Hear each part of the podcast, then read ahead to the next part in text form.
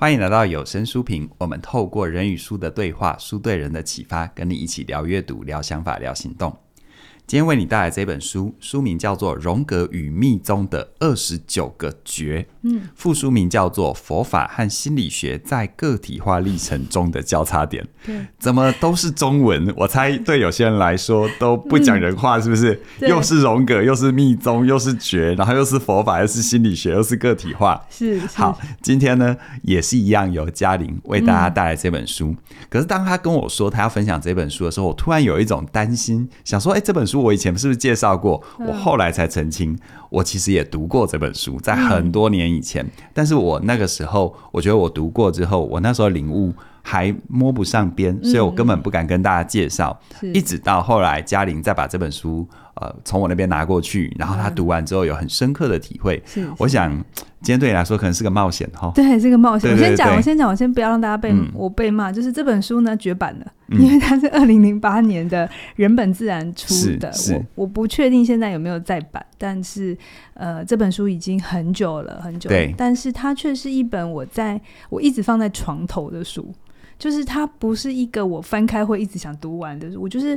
就像你刚才讲，可能那个第一章我已经读了三遍了，嗯，但是每当我的状态不是很好的时候，我就会再把它读一遍，就是我觉得它有这个效果。那为什么我想介绍这本书？刚才有讲它是佛学加心理学嘛，心理学不用讲嘛，那就是我的专长。嗯，可是我一直觉得，当很多时候生命遇到一些比较大的关卡的时候，这时候滋养我的常常是宗教，嗯哼，那我又是东方人，嗯哼，所以佛学我觉得是很基础的，在我的生命里，比起基督教的话，嗯，嗯，所以我在读这本书的时候，我觉得它融合的很刚好，它没有那么的荣格心理学，嗯，有的时候我们上一集有讲荣格心理学，有时候会讲太多隐喻，嗯，所以有的时候你会有一种你要自己再把它搭桥到生活里头去，但是。他就讲一些些荣格，一些我们已经知道的，嗯、他的荣格都不难，是、啊、就是你都会知道的个体化啊，嗯、这些阴影的。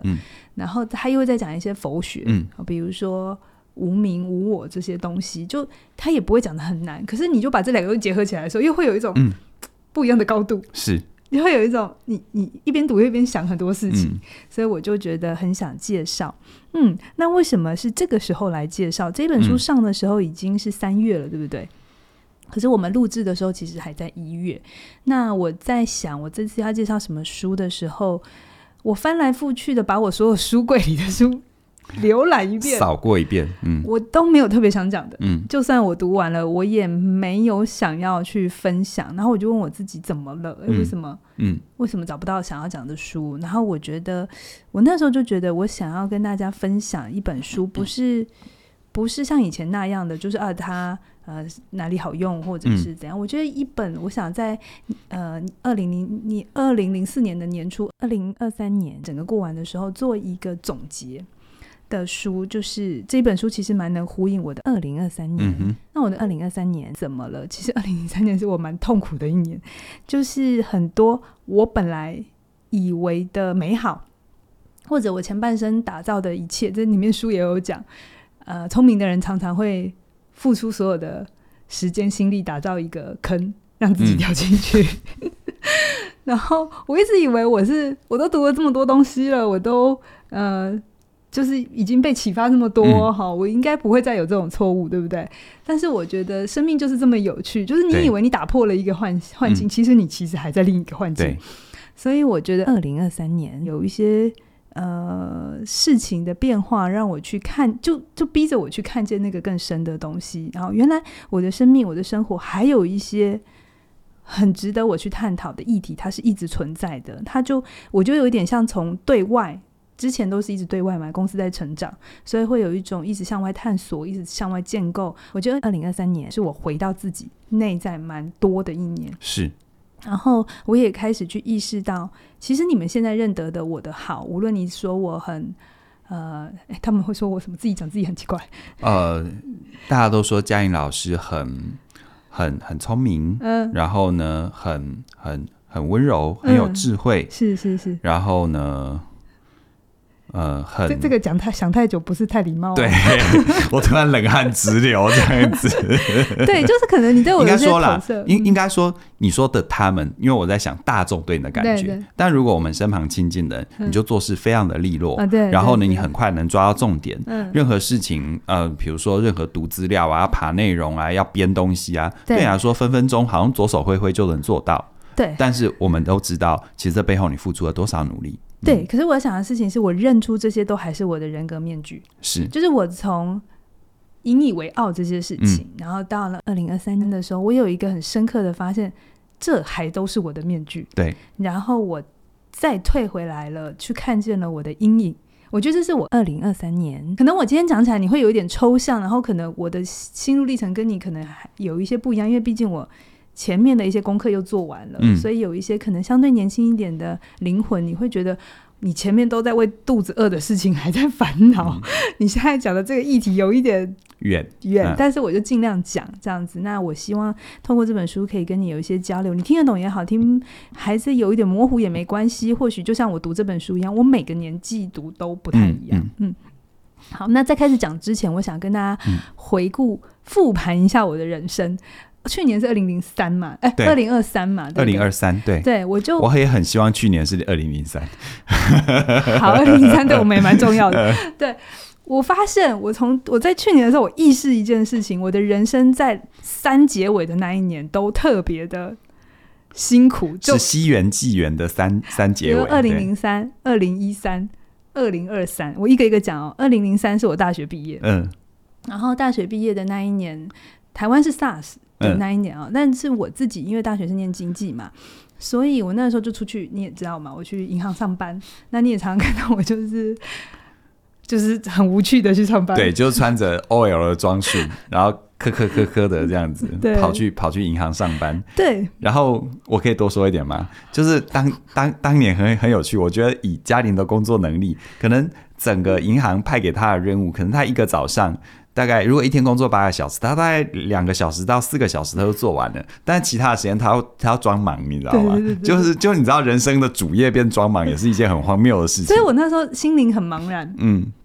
就是我觉得这个工作我应该不会做太久，可是我又不知道去哪里，嗯、所以那对人一个年轻的灵魂来讲，其实是很痛苦的。而且这世界也觉得哇，金饭碗呢，银行哎，是不是？当年，当年，嗯、当年，对。所以那时候就遇到坏朋友，就是你啊。然后，然后，后来我我们就因为反正就接触到心理咨商，是。然后在读智商，读智商本身是快乐的。可是为了踏上智商这条路，却是痛苦的，嗯，因为你必须放掉非常多你旧的习惯也好，或大家对你的期待也好，然后还有害怕啊，因为你就要我就辞去了工作嘛。然后我要投身一个，其实我那时候真的不知道心理智商是什么。那个读出来要干嘛？对，对不对？对，嗯、什么什么心理师法都是我进去之后，那是之后的事了。对，嗯、我在去之前根本就不知道这个是什么，单纯只是因为觉得太痛苦了，我要找一件事来做，所以我就跑去读心理智商。嗯、好，那幸运的事情是，哎，读的还行，嗯，然后。还算会读这样子，你读什么不行啦？没有，读书就是你读经济不行，读书就是你与生俱来的标配啊！哎，你读不行的经济，你一样都是在你们班上算中中段的了吧？对不对？中前段的啦。总之不行就对，然后就这样读，就读了嘛。二零零三年开始读，那当然就是学习的过程比较漫长哈，要 拿这个证照，然后后来也出去工作，我就去大专院校当辅导老师。然后一直到二零一三，又到另一个关卡，一样的十年，这中间十年，也就是刚开始有事情忙嘛，就是拿到那个证照就是最大的事情。是，然后拿到证照之后去执业，然后就开始意识到啊，又幻灭了。嗯，就是就是呃。教职的环境跟我想的不太一样。你中间是不是也有出国念书的幻灭？对对对，然后出版梦的幻灭。对对对，就好多个幻灭都长在那个区间，对，都在二零一三年的前后。对，然后就幻灭的时候是非常痛苦的，就是你有一种你本来想期待去完成的路又被打，就就是又又又被卡断这样子，然后你就会我啦，我就会。就会开始觉得，难道只能这样吗？嗯、那时候已经三十，从二十几的灵魂变三级了哈。二零零三的是二零一三的时候，已经是三十几岁的灵魂了。然后那个时候，我就会觉得，好像我拿到了这张证照，可是他不能为我做什么。是。然后发展很有限，在台湾，在当时哈，所以后来反正一样坏朋友在隔壁，就是 我们创业了。然后创业这件事情呢，也是一个不在预期内的，就是就是根本是投我们是走投无路底下的创业。对然后创业之后，我觉得那最大的挑战就来自于我不能只做一件事情了。就以前我只要把心理治疗做好，可是因为创业这件事情，它又打开了我很大的呃生命的宽度，就是变成什么都要会，因为没有钱，所以什么都要会。呃，产销人发财，每个都要会，所以痛苦，有一段时间非常痛苦，很辛苦。我们都十一二点下班，对，但是又穿越了，然后又有一段过程，一直待到了二零二三年，十年又过去了，好。二零二三年，我觉得这一次就不是外在的世界了。前面两个都是外在的世界，就是生涯呀、工作啊。但二零三二零二三年，我经验比较多的生离死别，好，然后我会意识到，哦，原来我一直的活法，就是我前面讲一直找事做这个活法，嗯嗯，嗯，表面上是很独立的，嗯，对，表面很独立，可是其实。我就是一直在忙着事情，在处理事情的时候，嗯，我开始意识到，原来我的底层常常是透过做事情来忽略掉我自己的感觉跟需要。嗯哼，我很需要非常多的控制。嗯哼，那那个控制，其实在前半生的时候，它就是我的人格面具嘛。嗯哼，就是你们称赞我的那一切。嗯嗯，因为。就是因为能够这么多的控制，才能够达到你们所谓的那些的效率也好，对，对或者是聪明啊，对，啊、然后执行力啊，对对对对，嗯、那都是在控制底下的议题。嗯，对。那因为二零二三就是一个比较辛苦的一年，所以呢，呃，我终于要来在讲书了哈，我会讲书。好，嗯，在这个这本书的第一章，它的标题我就觉得很。打到我，他说：“觉醒一直借由苦在呼喊我们。嗯”我不想刚才听我的故事，你觉得怎样？但我本人在里面是蛮苦的啦。他说：“觉醒跟改变可以用任何方式召唤我们，在任何时候，这种召唤最明显的部分，或许就是一种很深的抑郁。”嗯，很深的抑郁。日呃，日渐感觉到佛陀所说的苦的这个真相，而佛陀所理解的苦，并不是痛苦跟不适而已，它更多时候是一种我们在我们经验的事件当中感到一种根本性的不足，或是无所谓。嗯哼，很多事情一开始觉得很有意义，投入了很多时间跟精力去做，可是后来就觉得空洞不足，我们会突然停下来问自己，干嘛要这么辛苦？是。然后，金钱、地位、自尊、名声、安全感、成就感、自我形象、自我证实、认可、责任等等这些因素不一而足，但生命终将开始坚持于我们必须面对自己，承认自己给了自己很多的限制跟束缚。嗯哼，好，这一段深深打动我。就是我觉得他讲完我所有的一切，我我连下注解都不用，嗯，就是我现在的心情就是这样，就是一个很深的抑郁。然后，可是旁边人看你都好好的，嗯，就是有一种。其实你没事，就是拥有了一切。可是你的，我本人是觉得很辛苦，嗯。嗯，然后那个那个感觉，就是我刚才讲的，就是很常挖坑给自己跳的感觉。嗯，嗯对。然后这本书也有说，特别是有成就的人，常常会陷在自己创造的世界里努力，嗯、可是越努力却越茫然。嗯，对，还在讲这种一样的感觉。好，嗯。然后，那他当然要讲怎么办嘛，对不对？对。然后这时候是必须要改变的。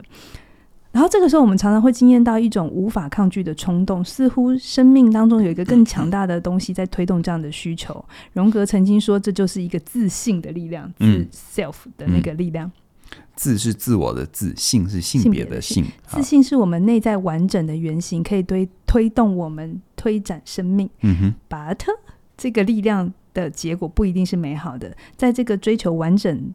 完整力量的过程里，会制造一种近乎难以忍受的压力，要我们突破，才能进展到另一个存在的方式。而这个过程会让我们崩溃。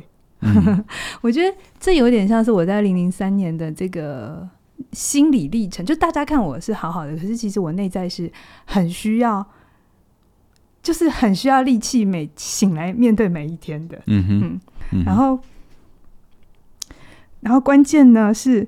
我们必须把自己逐出原本的一切，进入不确定的状态，然后我们会失去一切对原本自己的感觉。我们会，我们可以因为生离死别这些外在的因素去面对，也有可能因为自觉跟自动的过程里去展开这一段。然后要成长、要改变，就必须让自己流动。嗯，不可以僵固跟静止，因为流动才是改变必要的形状。对，我觉得在这里我在读这一段的时候，我我其实今天在讲书评的时候，我心想说我我要讲什么？其实我把它念完，嗯，它就是我的心情。我不知道大家有没有那个状态，就是呃，已经不是什么事情等着你去做，该做的事情都忙完了，嗯，但你还是有一种很内在的匮乏感，嗯。嗯、对，我觉得那那个时候就是可能荣哥讲，你终究回来面对了自己，嗯、你前门丢出去的后门回来了，嗯、我就好像走到了那个阶段。如果你说再早十年，我能做吗？应该也不行，因为还有很多外面的事情在忙。对，但这个经验是非常痛苦的。可是我知道我必须穿越，是那个那个很根本的看见自己，而不是看见那个面具或别人眼中的我。嗯哼，嗯。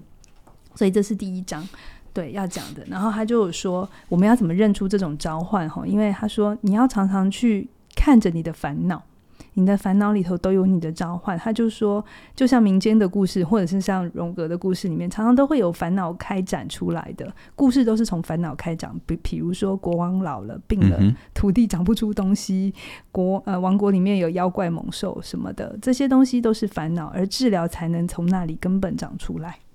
嗯，所以你要 comment 一下吗？要。其实刚刚嘉玲在谈到的这个心路历程哦，嗯、那我我在旁边我是个见证者，而且在很多部分我也是参与者。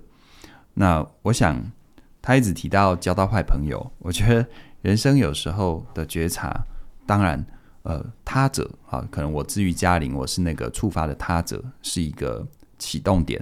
但最重要的关键就在于我们的自我，我们自己在面对到这些难以言状的苦。我想呢，如果你听嘉玲刚刚谈的这一段，你如果有所触动的话，我想你能够懂，它到底来说不是具体的哪一件事啊。如果真的要去包装那件事情来说的话，当然可以包装得很漂亮。嗯，就像当我们在创业的过程，我们置身其中，嗯，要到底要。特别标出哪一件事，每一件事都可以包装很漂亮。嗯嗯。但当我们置身其中，我们知道那是一个要活下来、要站稳脚步的过程。嗯、可能我们从外在的站稳脚步，慢慢的走到我们的内在、我们的内心。我怎么看待自己，跟自己与这个世界的站稳脚步？是。很多人会说，可能人到中年，有些人说是中年危机，有些人是说中年的转换和整合。嗯。不管你用哪一个词汇，我想那个就是当你已经。不太需要用所有的力气来证明你可以活下来的那一刻，你突然发现，原来我们内在的世界有一些东西是我们一直该去处理而没去处理的。是这种事情，这种时机，它没有所谓的早一点晚一点。你太早的要去思考它，我觉得它也是为赋新词强说愁。但如果你太晚了，你一直逃避它，那我想你的人生也就这么蹉跎错过了。在最好的时刻，这个时候，假设你觉得，嗯。你努力了一切，就像我在归零那一本书、嗯、啊，我跟大家分享，就是很讽刺的地方，叫做我好像表面上拥有了很多我以前梦寐以求的，但是我却活在一个最大的一个空洞跟嗯孤寂里。嗯、这个时候，我想，呃，因为嘉玲后面还有分享很多，但是我想在这个阶段，希望大家保有着对自己的那份相信。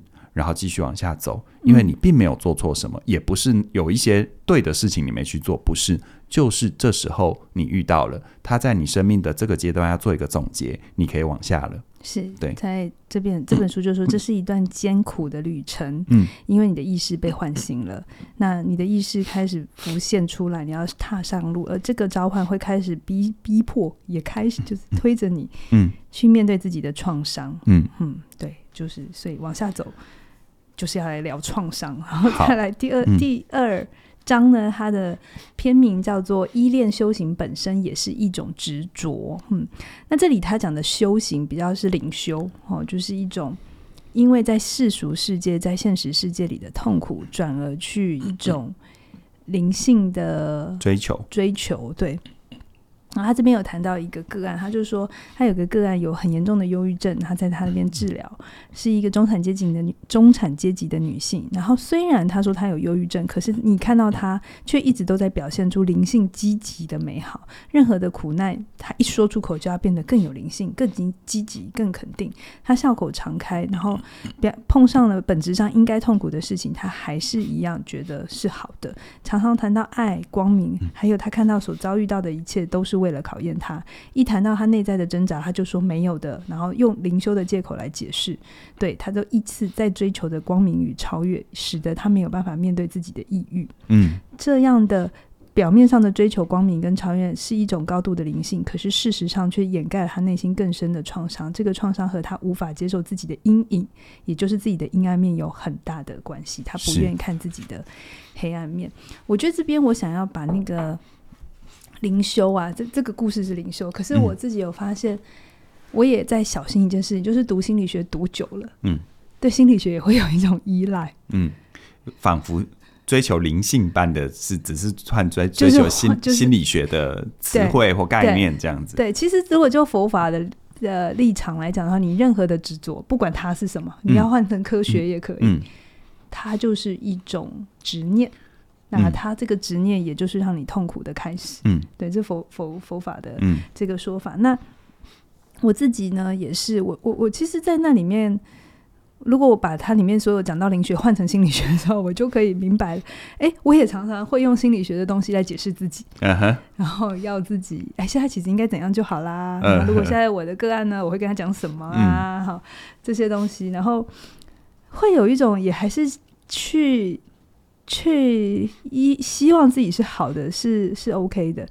我花了蛮长时间才意识到这，这这样的一个态度也是对自己的一种压迫。嗯，那个压迫是，其实我不相信，就算我有阴暗面，一样会被接纳。嗯，不快乐的情绪也是正常，这些字我都知道。就是有时候我我也明白啊，这情绪会过啊什么的。我们会跟别人说，对不对？对对对，自己在掉到情绪的时候，会想说、嗯、哦，没事的，没事的。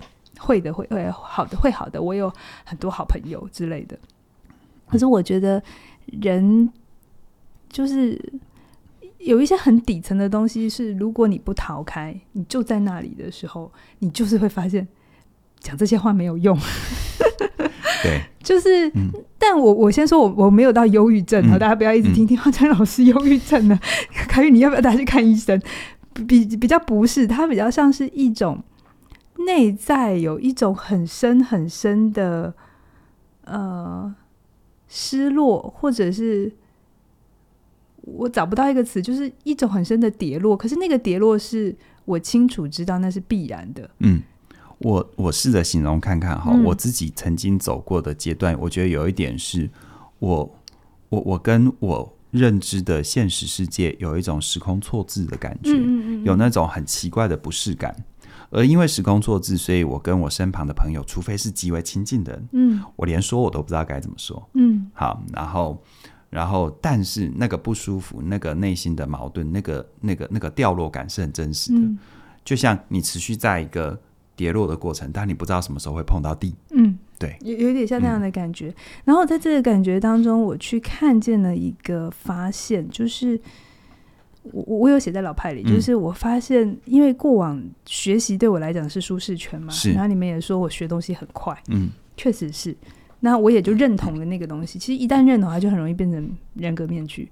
然后我就去看见我学东西到底是为了什么，嗯、我我就发现，其实我的学习常常是建基建立在我的某个能力的不足，或是我某个我想要拿掉某个不够好的自己，比如说我学英文。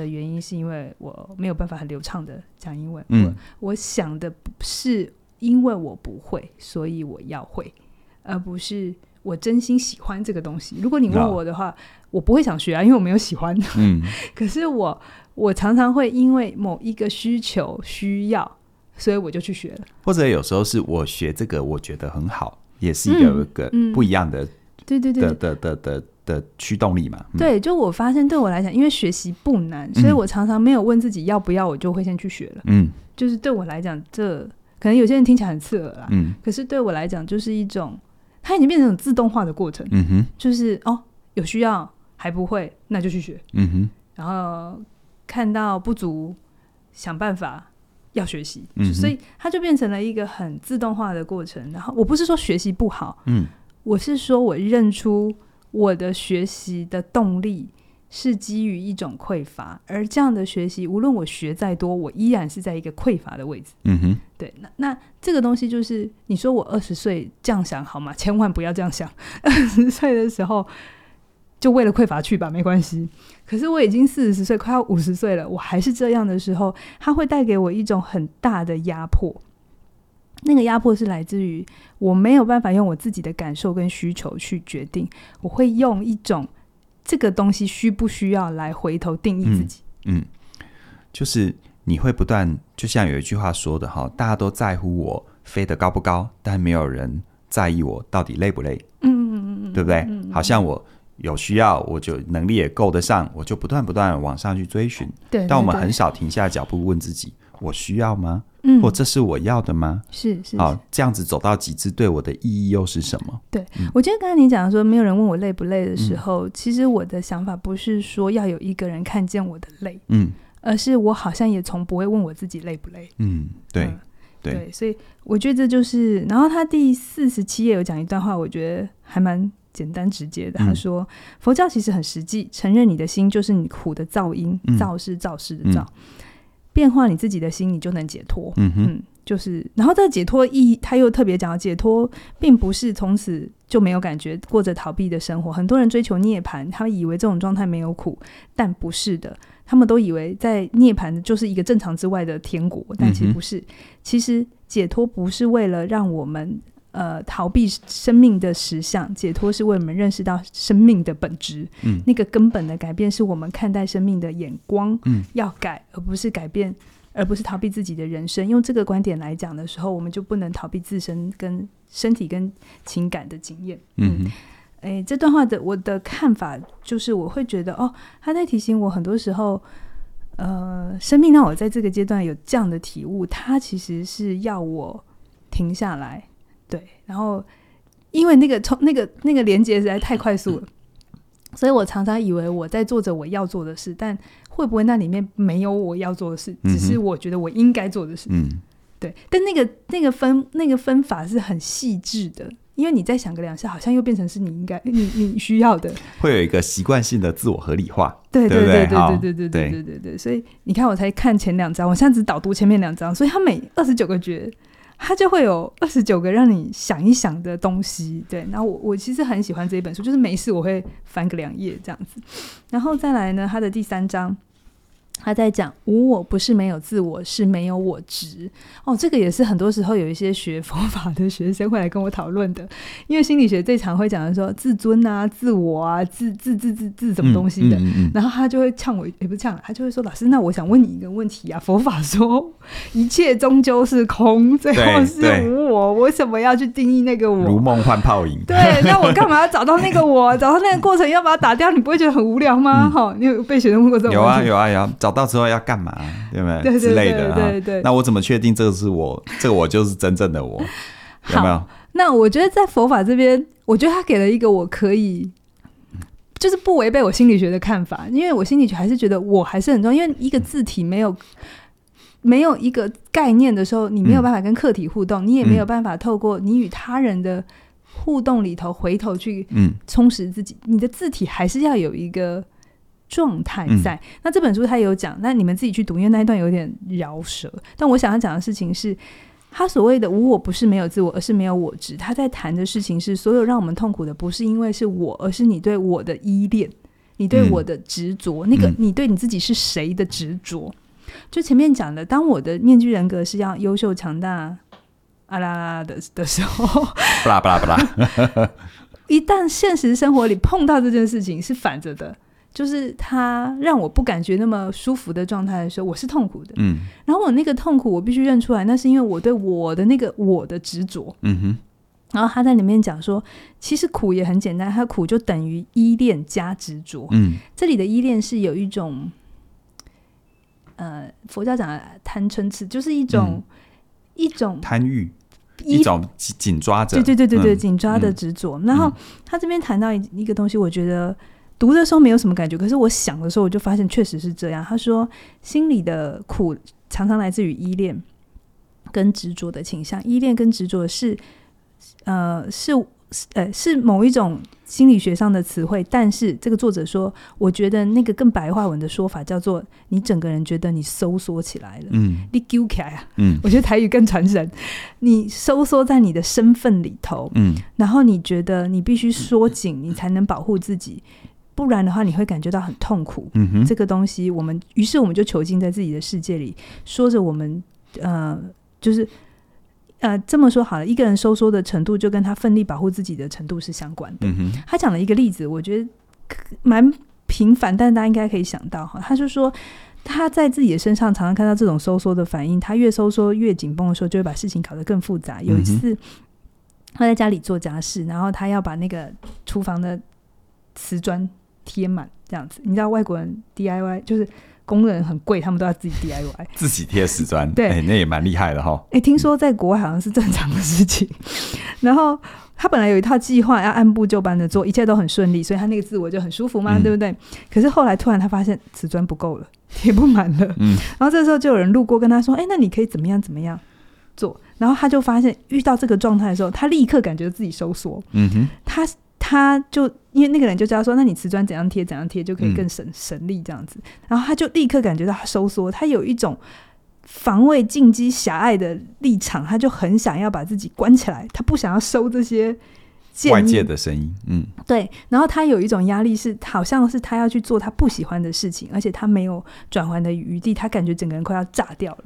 然后他就说：“才不过几分钟。”他就把自己内在本来那个广大的空间变成很小很小的地狱，而且这一切是他自己造成的。嗯嗯，我我我觉得这个很，我觉得很贴切。嗯，就是如果你有有经验过那种，就是有可能你我正在做一个念头转不过来，对不对？或者别人给你的陷在那里，别人给你的一个反应，嗯，我常常觉得别人给的反应更多时候会这样，那个被刺一下的感觉，或者中文讲的那个打脸。心揪一下，对，然后你就会有一种收缩的感觉。嗯，我觉得那个刚刚讲到的依恋加执着，我觉得依恋就是紧抓着，而执着就是没有其他。嗯对对对，就是我紧抓着，而且没有其他的选项。对对对，那就是一个很收缩的样子嘛。我紧紧抓着。对，就像那个作者，他期待用他本来的方法贴满，但是他不想承认瓷砖不够这件事，或他的原本的方法有问题。对，然后就执着了，然后就痛苦了。是，对，然后他在讲这件事。那这件事跟我什么关系呢？哎，刚刚有讲童年创伤嘛，就是这些苦，其实回头是要跟你谈自己的伤。我觉得，虽然我不想要这样讲，但是我也必须说，真的有时候人生是够苦的时候，你才会回头去看一些伤痕，不然你平常没事的时候，你不会想要看伤，是。因为它是一个不太愉快的经验。嗯哼，我就在想，我就回头去想，那我你们常常说我的这些优点面具，呃，人格的这些好，其实它是一体反面的嘛。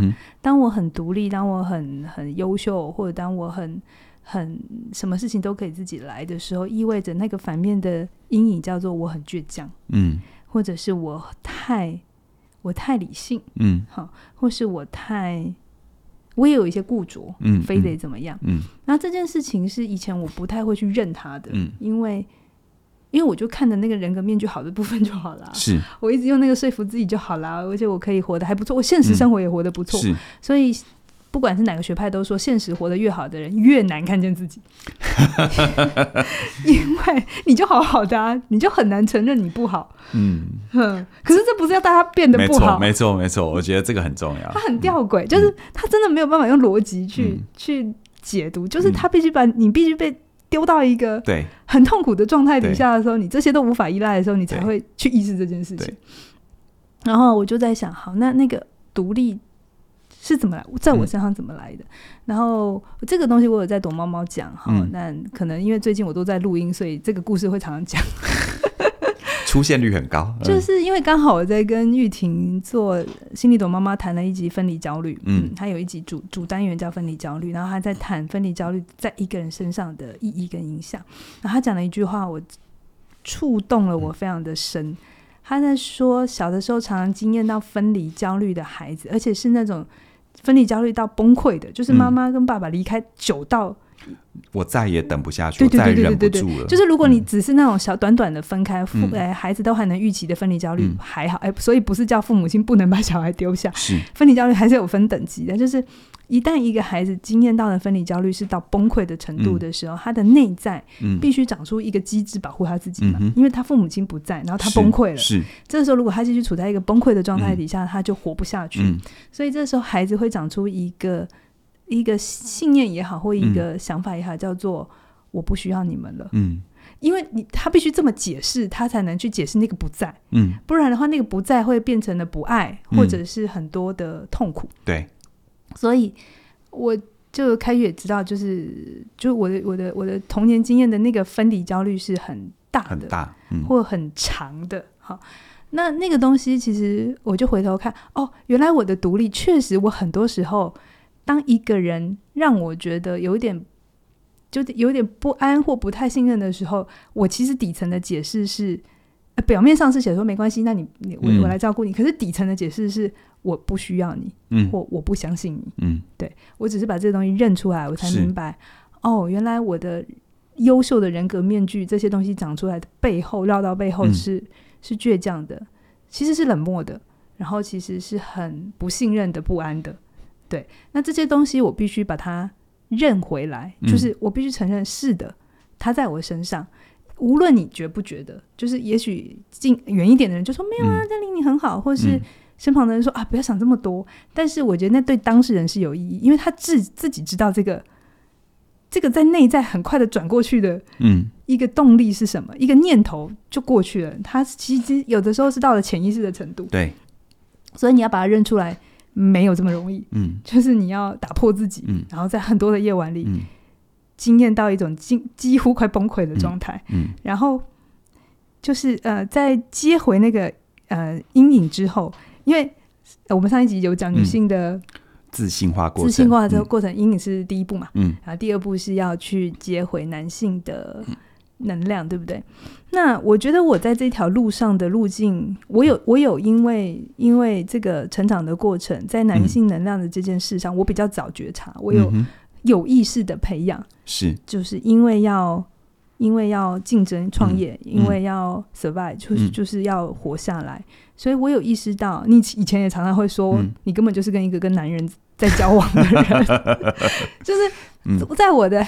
关起门来的私领域的里头，嗯、我其实是活得很像一个男人的，嗯、所以我我的阿尼玛阿呃，我一直以为我在找阿尼玛，哎，阿尼玛斯，嗯，阿尼玛斯，嗯，女性心中的阿尼玛斯，嗯，但是当我把我的阴影接回来的那一刻，我懂了，我的阿尼玛斯早就找到了，嗯，我其实是要找回我的阿尼玛，嗯，对，嗯，就是哦，原来走到这里，我要找回的是我的温柔跟、嗯。天真，嗯，就是那个在三岁就丢掉的，嗯，东西，嗯，要把它找回来，嗯。嗯，就是走一圈，我一直以为我在找阿尼玛斯，嗯，其实我在找阿尼玛，嗯嗯。嗯。那后来我意识这件事情的时候，我再回去读一些东西的时候，我才发现，对，人家早就有说了，嗯，就是女性是从女性的能量出发，然后找寻男性的能量，可是最终要回头找女性的能量。对，那这件事情就是以前我很多年前我就听过这段话，嗯，可是他对我没有还不没有到启发的程度，嗯、或者是没有到啊，他是变成了我的一个东西，嗯、就一定要你经验。所以有的时候学生问我很多说，老师你要不要告诉我怎样怎样？你告诉我怎么做的时候，即便我知道，我都不会讲，原因是我讲了也没有用，嗯，因为它对你来讲就是一句话，可是你必须人生走到那个位置的时候，你明白，嗯，啊、是这样。对，对，可是那个时候也不用说了，嗯，你也懂了，嗯，然后这个东西，我才发现，哦，原来我一直在找男性的，然后我在对抗一个男性的体质的过程里，我丢失的是我自己的阿尼玛的部分，然后我必须把它接回来的时候，嗯，我就忽然懂了一件事情，叫做很多时候我们在单亲家庭里头，比如说单亲妈妈养小孩，或是单亲爸爸养小孩，嗯，我们会很担心说，哦。一个没有爸爸的家庭是，所以可能会缺失男性的角色。嗯、但是我在读懂了这一段的时候，我又看到另一个呃文献，他说，如果从荣格的角度来讲，单亲家庭里头缺失的是那个留下来的性别，嗯，因为妈妈要变成爸爸，嗯，他要花更大的力气去让孩子有爸爸的感觉，于是他的妈妈会不见。嗯，他必须就那个妈妈本身的那个母性会不见。对，因为他必须要去为了经济负负担，嗯、他必须强悍，他必须坚强。嗯、他的男性能量会变大，嗯、而他的女性能量反而会被压缩。嗯、而那个单亲爸爸，嗯，他必须展现出，我我是说负责任的爸爸，嗯、展现出呃那种母爱的那种、嗯、呃。照护，嗯，我听过很多我的很多的学生，那个他们家庭的分工是爸爸留在家里，嗯，嗯，那他那个需要额外的更多的照护，嗯、更多的细腻的这种像母亲、像女性的这些东西，嗯，丢失了她原本的性别，嗯，然后这个东西让我思考非常的久，我现在还没有语言去整理出，就是我表面上以为的理解，走到一段之后，我发现原来。在的跟不在的都是同一件事情，是，对，是。好，以上。我只讲三节哦。嗯、我呼应呃嘉玲所分享的哦，应该不是说呼应，就是透过嘉玲的分享，而让我回想我自己过往人生当中的一些转变跟变化。刚刚嘉颖说，她的很多很多表面上呈现出来的，其实内在，比如说她的温柔，其实内在是另外一个层面嘛。然后他怎么样从呃大家直觉认为的温柔，跟自己内在调和，嗯、而现在慢慢的活出真正的温柔，慢慢一一种一种一种很坦然的，嗯，好，要不然其实有时候人生在发展的过程当中，似乎温柔这个标签，我知道在嘉玲或很多女性的发展阶段的过程当中，有时候会反而会被自己嫌弃。好，我为了想要生存，为了想要证明我是好的，我我刻意的把温柔丢掉，嗯，或者我认为温柔就是一种示弱，一种不符合所谓的女性主义的一种向父权低头，但其实不是，温柔它不是好的，也不是坏的，它就是人性的一部分，它甚至是一份滋养。那我自己呢，也回想我自己人生的历程，可能大家对我的直觉感受，呃，在过往，如果你认识我够久，可能是会觉得我是强悍的，嗯，啊，我是有能力的。但事实上呢，我人生也走过了一段很大的历程，叫做我接受我有脆弱的一部分，我接受我生命当中的那些那些不足。嗯，于是呢，可能慢慢的，可能很多人也看到我相对比较温柔的那一面。但事实上呢，如果你现在问我，我怎么样理解所谓的强大？所谓的强大就叫做我不再假装我很强大。就不再假装，当你可以承认脆弱的时候，你反而强大了。对。当我不再假装我我很强大，我不再否认有所有所脆弱，我觉得又到了另外一个状况。所以男性也是一样啊。刚开始呢，我们好像觉得我们要补足女性的部分，嗯嗯，但慢慢的，你还是活回你生命当中成为一个男人的过程，是，是一个真正的男人，温柔且强大。那或许对女人来说，我不知道这样讲对不对，就是强大且温柔。可以涵容一切，但是没有丢失生命当中的那份柔软，那那份那份那份呃，我们说哈，常用天跟地来象征隐喻，在我们东方东方文化里面，地就是厚德载物，嗯，一个女性的最好素质就是厚德载物，嗯，这样子。所以这本书其实我在听嘉玲讲的过程当中，我对“觉”这个字就非常有感。荣格与密宗的二十九个觉，我还记得我当年在写。硕士论文的时候，我的硕士论文的标题叫“决以致用”。嗯嗯，我们一般说“学以致用”嘛，嗯、我用“决以致用”。为什么是“决以致用”呢？因为我们终归要回到我们的真实生命、真实生活，所以为什么我说致用很重要？而“觉”呢？“觉”就是学着看见，学着去看见。我我觉得我现在对学着看见又有一个不同的领悟。很多人说看见看见又怎样？但是我可以跟你。分享的就是，如果你没看见，这一切怎样都不会发生。好，你我们可能只会不断不断的活在一种这世界跟我们作对。你没有一切的时候，你觉得世界对你不公平；你有了一切之后，那种不公平，你是连说都不能说的，你也不知道该怎么去说。所以，我觉得在旁边听嘉玲分享自己的每个逢三嘛，零三一三二三，接下来是三三哈。嗯感触蛮多的，我们见证了彼此生命的一个成长跟历程。嗯、那我想，呃，我们也运用有声书评这样的一个频道跟机会，我想或许我们也默默的参与，见证了很多我们听众在不管他是逢三、逢四还逢五，然后的一些改变跟调整。有声书评当初就是从二零零五年开始的，它开始的故事也是来自于我生命当中已经低潮到无以复加，已经 犹豫到 找不到出口啊，所以选择做这件事。嗯，但无论如何，每一个人的生命的路径都有它独特且美好的地方。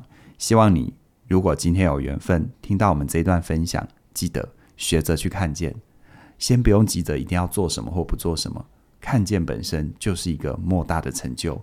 看见本身就是一个最好的承接，是学着看见。好，那最后跟大家分享一个很重要的讯息哦，就是你听到这一段书评的日子是三月三号，OK？